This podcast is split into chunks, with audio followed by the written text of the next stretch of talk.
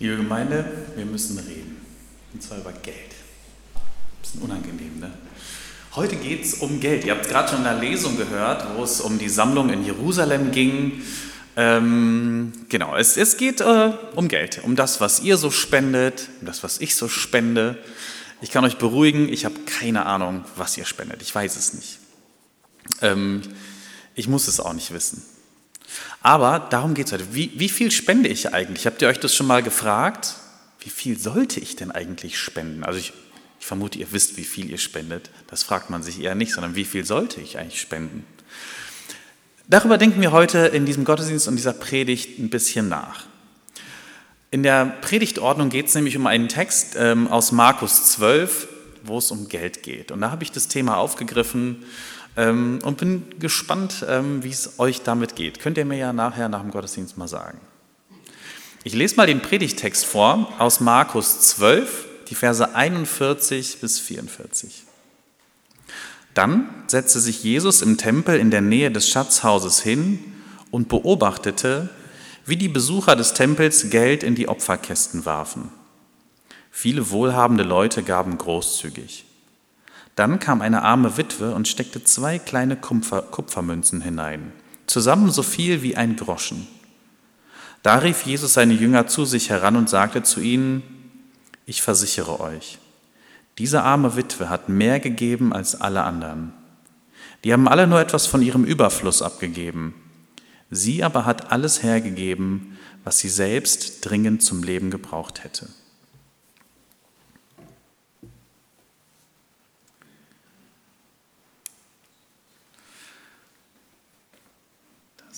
Mikro.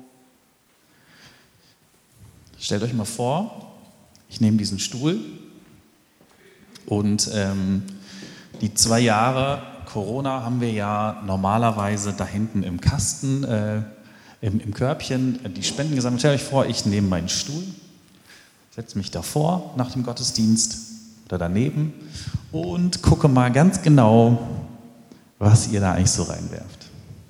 Wie fühlt sich das an? Ist unangenehm, oder?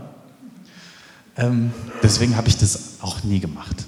Die Sache ist, Jesus setzt sich dahin äh, vor den Tempel, vor diesen Gotteskasten heißt es bei Luther oder in die Nähe des Schatzhauses heißt es hier und beobachtet und schaut einfach mal hin. Die Sache ist, er macht genau das nicht, was ich gerade erzähle. Also er, setzt, er hat sich nicht genau daneben gesetzt, vermute ich, und hat mal ganz genau geschaut, was gibt ihr denn eigentlich und was nicht. Am besten mit hochgezogenen Augenbrauen äh, und gefragt, das war's schon? Da geht doch noch was, oder? Sondern Jesus macht es anders. Jesus setzt sich dahin. Ähm, ich stelle mir vor, da ist ein Platz, da ist einfach unfassbar viel los. Die Menschen kommen und gehen. Und Jesus macht etwas, was wir selten machen. Er setzt sich hin, nimmt sich Zeit und ist aufmerksam und guckt einfach, ohne zu beurteilen, ohne vorher schon ein Bild davon zu haben, was denn jetzt da gleich passiert oder was passieren müsste. Jesus nimmt sich einfach Zeit und ist aufmerksam. Wann habt ihr das eigentlich das letzte Mal gemacht? Einfach hinsetzen, schauen und aufmerksam sein. Ich merke, in meinem Alltag passiert das nicht so häufig, dass ich das mache. Das passiert zum Beispiel, wenn ich im Urlaub bin.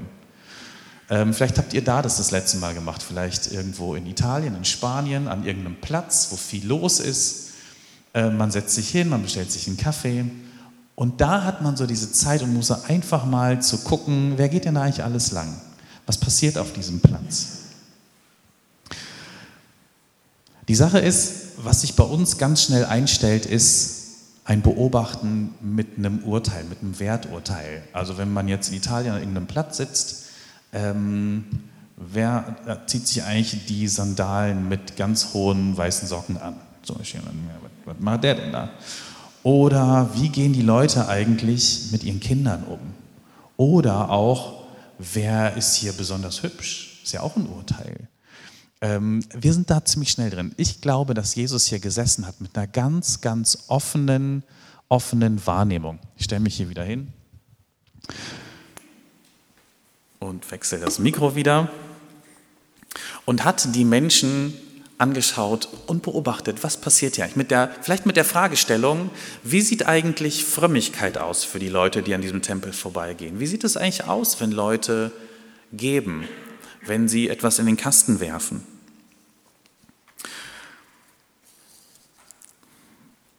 Jesus sitzt hier und hat gar nicht auf jemand Besonderes gewartet. Er hat ja nicht auf diese eine Frau gewartet, die vorbeikommt, aber irgendwann kam diese eine Frau vorbei. Und die fällt ihm auf. Diese Frau ist arm, sehr arm. Sie hat keinen Mann mehr und das hieß damals, sie hat niemanden, der sie materiell versorgt, wo sie eine sichere materielle Versorgung hat. Und diese Frau gibt ihre letzten beiden Münzen, ihren letzten Groschen. Hier wird nicht gesagt, woher Jesus das eigentlich so genau weiß, dass sie Witwe ist. Es wird auch nicht gesagt, ähm, woher er weiß, dass das ihr allerletztes Geld ist. Ähm, auch nicht, wie er so genau sehen kann, was sie jetzt da reinwirft. Das ist auch alles nicht so wichtig. Er scheint es zu wissen.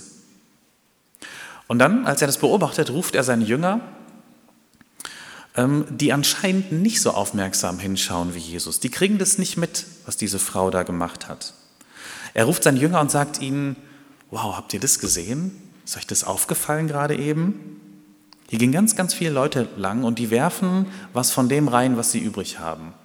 Und die Frau, die hat alles, alles reingeworfen, was sie hat.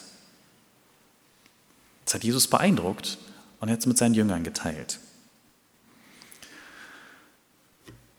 Ja, und jetzt? Ich habe diese Geschichte nochmal und nochmal gelesen, habe mich jedes Mal gefragt, ja, und was mache ich jetzt damit? Was, was soll das eigentlich bedeuten für mich, für uns? Was will Jesus denn von mir? Steht ja auch gar keine Aufforderung drin. Ist diese Frau jetzt der Maßstab für mich? Muss ich denken, naja, ich habe letzten Monat nicht alles reingeworfen, was ich hatte. Ist das, was die Frau da macht, eigentlich überhaupt so vorbildlich? Habe ich mich gefragt. Ist das denn so verantwortlich, alles reinzuwerfen, was ich habe? Selbst das, was man dringend zum Leben braucht? Ja, was ist denn danach? Wenn ich heute Nachmittag unser komplettes Geld spende und an die Gemeinde überweise, äh, dann würden die meisten von euch eher den Kopf schütteln und sagen, ja, was ist morgen? Was esst ihr morgen? Wer kauft es? Was, wenn das Auto kaputt geht? Das muss dann jemand anders ausbaden oder wie? Dann fragst du mich um Geld. Also wie verantwortlich ist es eigentlich, was diese Frau hier macht? Jesus verschiebt hier die Maßstäbe. Er sagt gar nicht, das habe ich schon gesagt, ihr sollt es alle so machen wie die Frau. Das sagt Jesus an keiner Stelle. Aber er verschiebt die Maßstäbe und stellt einfach fest, ähm, diese Frau gibt sehr, sehr viel. Der Maßstab ist nicht die totale Summe. Es ist nicht viel, was die Frau gegeben hat. Aber wenn du den Maßstab ähm, verstellst, nicht im Vergleich zu den anderen, sondern im Vergleich zu dem, was du hast, dann wird es richtig, richtig viel. Jesus führt hier so ganz nebenbei eigentlich ein sehr, sehr faires, gerechtes System ein. Er vergleicht nicht die Leute miteinander. Der gibt so viel, die gibt nur so wenig. Ähm, das ist gar nicht der Vergleichspunkt. Das ist unfair und das funktioniert auch nie. Sondern er sagt, schaut doch mal darauf, was die Frau überhaupt geben kann. Und sie gibt alles. Im Vergleich dazu ist es sehr, sehr viel. Wie schaut Gott eigentlich dich und mich an? Wie beobachtet er uns, wenn er da sitzt und einfach schaut, was wir machen? Das Erste, was mir aufgefallen ist, er schaut ganz freundlich und offen auf uns ganz neugierig, ohne uns direkt zu beurteilen oder verurteilen. Er schaut, was machst du? Was ist eigentlich deine Situation, aus der heraus du etwas tust? Weil das ist bei allen Menschen ganz, ganz unterschiedlich. Die einen sind reicher, die anderen sind ärmer. Die einen bringen die Ressourcen mit, die anderen andere. Und Jesus schaut sich das ganz aufmerksam und freundlich an. Und das Zweite ist, Gott vergleicht dich nicht mit den anderen, nicht mit deinem Sitznachbarn, nicht mit dem, der jetzt gerade hinter dir sitzt. Und deshalb brauchst du dich auch nicht mit anderen zu vergleichen. Gott weiß ganz genau, wie viel wir geben können und wie viel wir nicht geben können. Ob es jetzt Geld ist oder Mitarbeit oder andere Dinge, das ist bei jedem anders. Und gleichzeitig wird diese Witwe nicht zum Maßstab für andere. Könnte ja auch sein, dass man sagt, oh Mann, die gibt alles. Müsste ich als reicherer Mensch dann nicht auch alles geben, wenn die das schafft? Das ist wieder die Falle des Vergleichens. Das macht Jesus hier gar nicht. Jesus sagt nicht, das sollt ihr alle so machen. Er stellt einfach nur fest, die einen geben von ihrem Überfluss etwas ab und diese Frau gibt alles. Bei uns oder zumindest bei mir läuft äh, direkt so ein innerer Reflex ab. Was war jetzt besser, das eine oder das andere? Wen wertet Jesus jetzt eigentlich auf und wen wertet er ab? Aber Jesus macht es gar nicht. Er greift nur diese eine Frau heraus, die sonst gar nicht aufgefallen wäre. Ihre Gabe, ihre Hingabe wäre für alle anderen gar nicht erwähnenswert gewesen. Die Jünger haben das noch nicht mal gemerkt. Diese Frau hätte es ohne Jesus in kein Buch der Welt geschafft. Nie, niemals. Die wäre einfach so untergegangen. Und jetzt steht sie in der Bibel, in einem der bekanntesten Bücher der Welt. Das, was sie getan hat, hätte niemand gesehen, hat auch niemand gesehen. Niemand hat diese Gabe der Frau wertgeschätzt, hervorgehoben. Dabei ist ihre Gabe der absolute Wahnsinn. Und Jesus fällt sowas auf. Der sieht das. Das ist schön. Und es ist so gut, wie Jesus das macht. An dieser Stelle steckt so viel gute Nachricht, so viel Evangelium drin. Und wenn Jesus uns zeigt, wie Gott ist, dann zeigt sich hier, wie Gott uns anschaut. Gott sieht alles, was du gibst an Hingabe, an Dienst, an Besuchen, an Anrufen, an Kartenschreiben, an Geld. Auch wenn andere das manchmal nicht sehen, wenn andere es vielleicht nie sehen. Gott sieht alles, was du gibst. Gott weiß auch, was es dich kostet. Vielleicht wäre das für andere Leute viel einfacher, das zu machen, was du machst. Aber Gott sieht, was es dich kostet an Kraft und Anstrengung. Es ist wichtig, was die Reicheren geben oder die Begabteren, natürlich. Aber es ist eben mindestens genauso wichtig, was diese Frau an diesem Tag in diesen Opferkasten gelegt hat.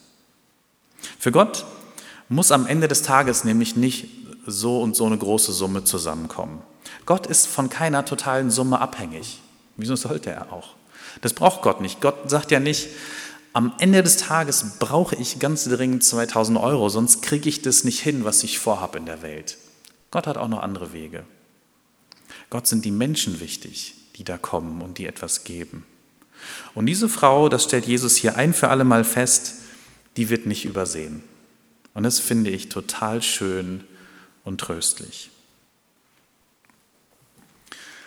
Jetzt gibt es aber immer noch die Frage, ja, wie ist das denn mit dem Spenden? Wie viel soll ich denn jetzt spenden? Wenn diese Frau jetzt kein Maßstab für mich ist, wie viel ist das denn dann?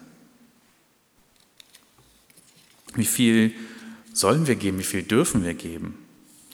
Deshalb haben wir äh, den Text aus 2. Korinther 8 vorgelesen in diesem Gottesdienst. Da geht es um eine Spende für Jerusalem. Und dieser Text in 2. Korinther 8 und 9 ist super, super lehrreich. Das ist mir jetzt in der Vorbereitung das erste Mal so aufgefallen.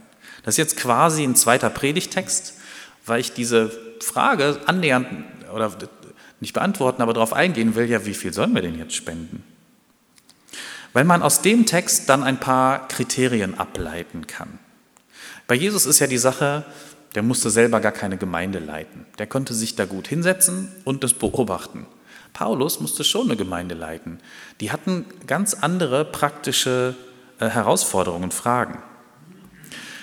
Ich lese den Text jetzt nicht nochmal vor aus 2. Korinther 8, sondern präsentiere euch jetzt mal zehn Punkte. Zehn Punkte, ähm, die mit unserem Geben und mit unserer Hingabe zu tun haben. Damit wir doch noch ein paar Sachen aus der Bibel heute mitnehmen, ja, woran kann ich mich eigentlich orientieren? Der erste Punkt. Gebt gerne. Gebt gerne steht äh, in 2. Korinther 8. Geben hat was mit Freude zu tun. Paulus ist es wichtig zu sagen, geben hat eigentlich nicht so viel mit Zwang zu tun. Wenn du das Gefühl hast, ich muss, dann lass es. Geben hat was damit zu tun, äh, dass ich mich freue. Fühlt euch wirklich nicht gezwungen, etwas zu geben, sondern äh, fragt euch, wie viel kann ich geben und gebt es gerne. Der zweite Punkt ist, den Paulus, ähm, ich, die, die Punkte, die ich habe, sind wirklich fast eins zu eins aus dem Bibeltext herausgenommen und ihr könnt den nachher einfach mal lesen, total spannend. Zweitens, geben verbindet dich mit anderen Menschen. Paulus erzählt da von einer anderen Gemeinde, die gespendet hat, die nicht so arm ist. Der erzählt das den Korinthern und sagt, die haben einfach unglaublich gerne gegeben. Die haben sich mir fast aufgedrängt, weil die das so gerne machen wollten, für die Jerusalemer Gemeinde. Die haben sich innerlich so tief verbunden gefühlt, dass es für sie völlig selbstverständlich war, zu geben. Also wenn wir spenden, dann verbinden wir uns auch mit anderen Menschen, denen, etwas, denen wir etwas geben. Und deshalb ist es uns auch als Gemeinde so wichtig, dass wir Gesichter vor Augen haben, dass wir Geschichten vor Augen haben, wie die Karin Schwarz von der EBM, dass wir sie kennenlernen und wissen, da geht das Geld hin und dahin gebe ich das einfach total gerne, weil es mich mit anderen Menschen verbindet. Drittens, geben kann große Freude machen. Die Gemeinde von der Paulus erzählt, die war nicht reich, aber es hat ihnen Spaß gemacht zu sammeln und zu teilen. Ich hoffe, ihr habt irgendwann mal in eurem Leben diese Erfahrung gemacht, wie schön es ist, mit anderen zu teilen und nicht alles für sich zu behalten. Das kann richtig Freude und Spaß machen. Viertens, Paulus sagt, ich gebe euch keinen Befehl. Ich sage euch nicht, du musst spenden. Ich sage euch auch nicht, wie viel du spenden musst. Deswegen mache ich das heute auch nicht. Also wenn ihr jetzt eine Antwort auf die Frage erwartet, ja, wie viel denn jetzt eigentlich? Äh, ich werde es euch nicht sagen, ähm, wie viel ihr spenden müsst. Es gibt keinen Befehl, keine Zahl. Paulus sagt aber, es gibt einen Ansporn, eine Motivation. Die möchte ich euch geben. Ich möchte euch Geschichten von anderen erzählen, damit ihr auch gerne gebt und großzügig seid. Fünftens, Geben ist die Probe, wie ernst es mit eurer Liebe ist, schreibt Paulus. Also kann man Liebe an Geld ablesen, können wir uns jetzt fragen. Naja, jetzt nicht unbedingt.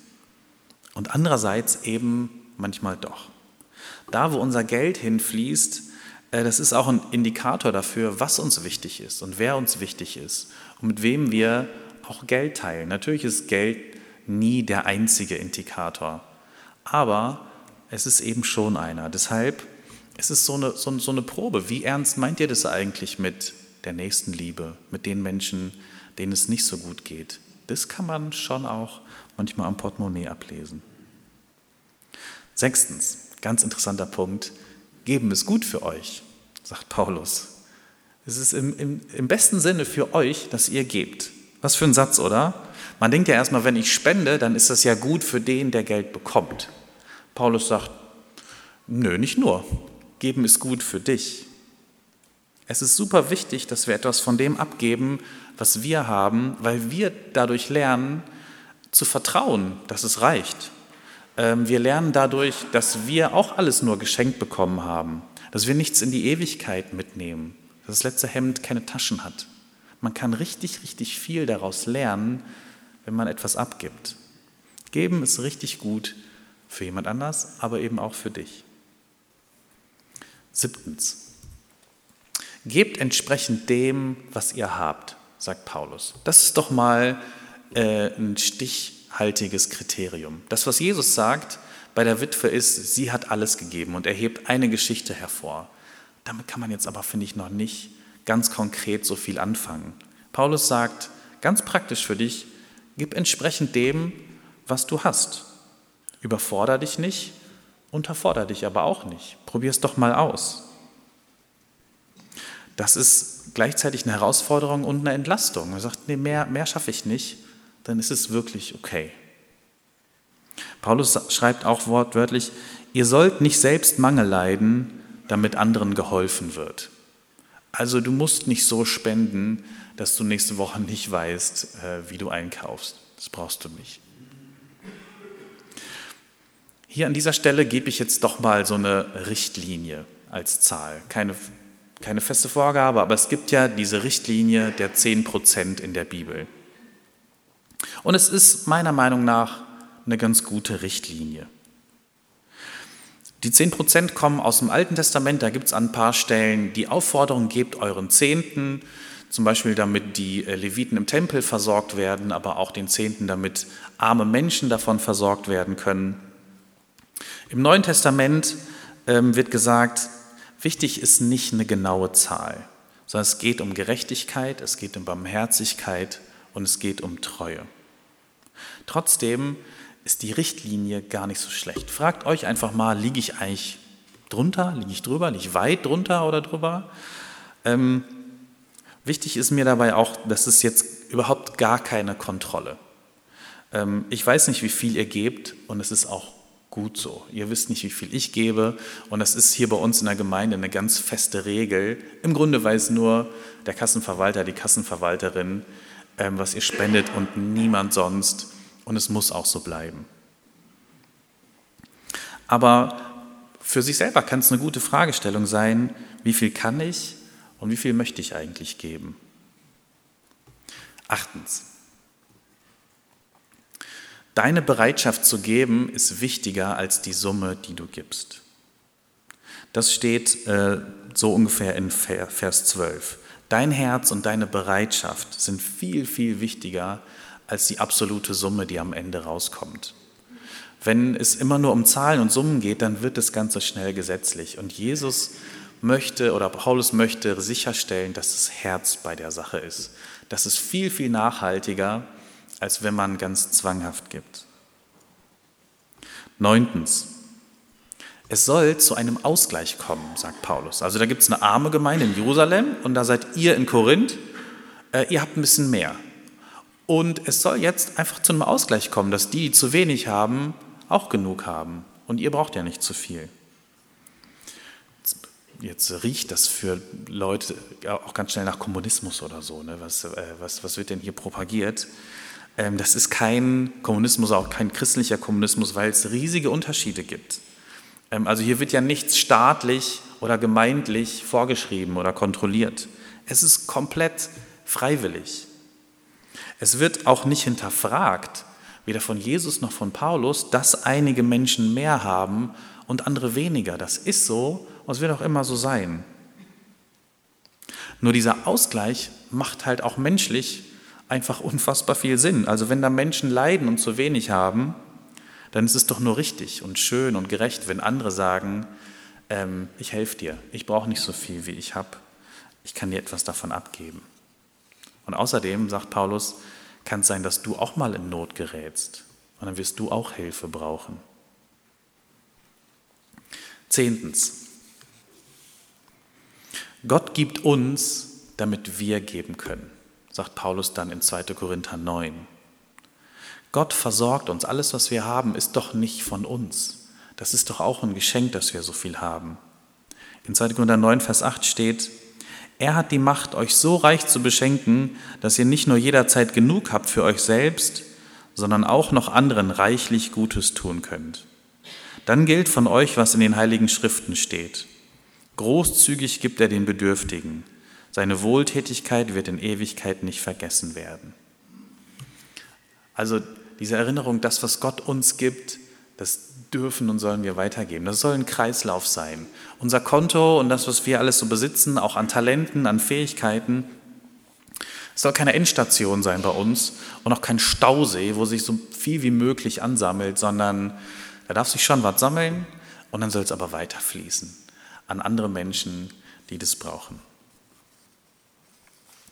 Das sind mal die zehn Punkte, die ähm, ich so an ähm, ja, Kriterien, in Anführungsstrichen, euch weitergeben wollte, möchte aber am Ende der Predigt nochmal die gute Nachricht hervorheben, die in dieser ersten Geschichte stand, die ich euch vorgelesen habe.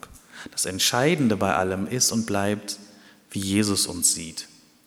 Geben ist natürlich super wichtig. In jeder Religion ist Geben wichtig. Wir als Gemeinde leben von Menschen, die Geld geben, die hier mitarbeiten, und trotzdem bleibt immer wichtiger, wie Jesus uns sieht, wie er mich sieht und wie er dich sieht. Jesus sieht dich mit deiner Situation, mit deinen Herausforderungen, mit deinen Ressourcen, mit deinen Grenzen und schaut dich dabei immer mit einem ganz liebevollen und urteilsfreien Blick an. Amen.